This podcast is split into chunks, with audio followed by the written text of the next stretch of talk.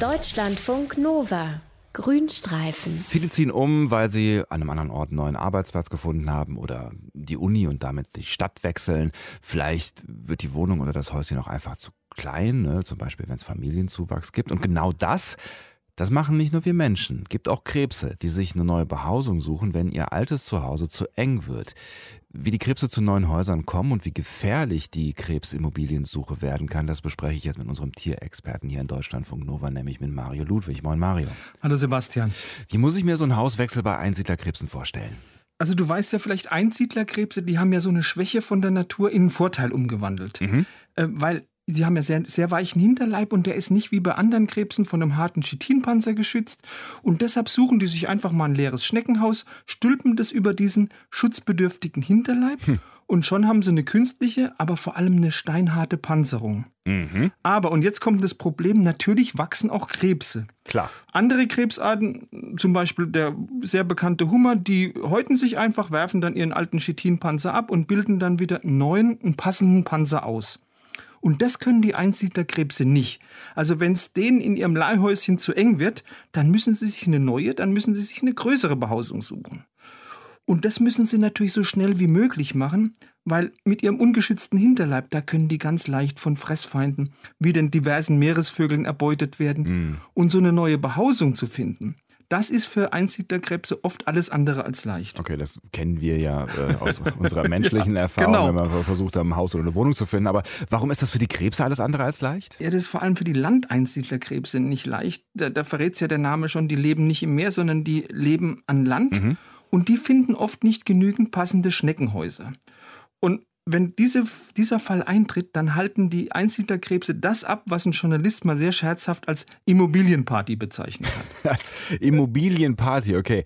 Ja, das muss jetzt erklären. Ja, mache ich sehr gerne. Also Wissenschaftler haben sich das mal genau angeguckt und haben festgestellt, wenn Landeinsiedlerkrebse, das ist, da gibt es so eine Art Tauschbörse, wenn da mindestens drei Landeinsiedlerkrebse zusammen sind, dann kommen innerhalb von kürzester Zeit noch ganz viele weitere dazu. Mhm. Und jetzt wird's hochinteressant, weil was machen die Einsiedlerkrebse? Die ordnen sich ähnlich wie bei einer Polonaise schön der Größe ihrer Gehäuse nach an. Und jetzt versucht jeder Krebs sein Gehäuse gegen natürlich ein größeres Gehäuse, Gehäuse zu natürlich, tauschen. Natürlich, ja klar. Ja? Und da geht's nicht, äh, nicht fein zu. Da versuchen also die Einsiedlerkrebse auch Artgenossen mit größeren Häusern mal aus ihrem Haus zu zerren. Und wenn es so einem Krebs gelingt, mal ein größeres Haus zu erobern, dann krabbeln sofort die nachfolgenden Einsiedlerkrebse gleichzeitig in das jeweils nächstgrößere frei gewordene Gehäuse. Okay, also es geht rau zu, aber es klingt ja auch nach einer irgendwie ganz sinnvollen Idee, bis auf diese, diese Kleinigkeit, dass am Ende ja einer übrig bleibt, ne? Ja klar, äh, es bleibt ein Einsiedlerkrebs mit einem zu kleinen Gehäuse übrig und den ereilt meistens ein sehr trauriges Schicksal, der hm. vertrocknet oder wird ein Opfer von Fressfeinden. Aber was auch besorgniserregend ist, wir Menschen sorgen auch ab und an dafür, dass diese Wohnungsnot von Einsiedlerkrebsen wirklich in der Katastrophe enden kann. Okay, wie machen wir das? Also klar, Verschmutzung der Meere mit hm. Plastikmüll ist ja bekannt. Und diese Verschmutzung, das kann man sehr gut auf einer sehr entlegenen Insel im Südpazifik, die heißt Henderson Island, beobachten. Die zählt zum UNESCO-Welterbe, weil die ein unglaublich äh, artenreiches Ökosystem hat, gilt aber auch als ein Ort mit der größten Plastikmülldichte weltweit. Also mhm. da hat man mal gezählt, auf einem Quadratmeter Strand liegen da bis zu 670 Plastikteile. Krass. Okay, dass Plastik in der Umwelt eine Katastrophe ist, das wissen wir, aber wie schadet der jetzt genau den Einsiedlerkrebsen? Ist eigentlich ganz einfach. Also äh, die, die Einsiedlerkrebse suchen nach einer geeigneten Behausung, sehen dann einfach eine offene Plastikflasche oder einen anderen Behälter, die, die, der am Strand rumliegt, mhm. kriechen da rein und kommen dann in vielen Fällen nicht mehr raus. Mhm. Besonders dann natürlich, wenn also ist die Öffnung von so einer Plastikflasche, wenn die nach oben zeigt, da kommen die einfach nicht mehr raus. Und letztendlich äh, verenden die dann ganz kläglich in ihrem Plastikgefängnis und lösen dann wirklich eine ganz fatale Kettenreaktion aus. Mhm.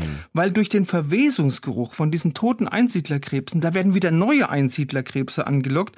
Die glauben, weil sie das riechen, die sagen, hey, hier ist eine Behausung frei geworden. Ja? Mhm.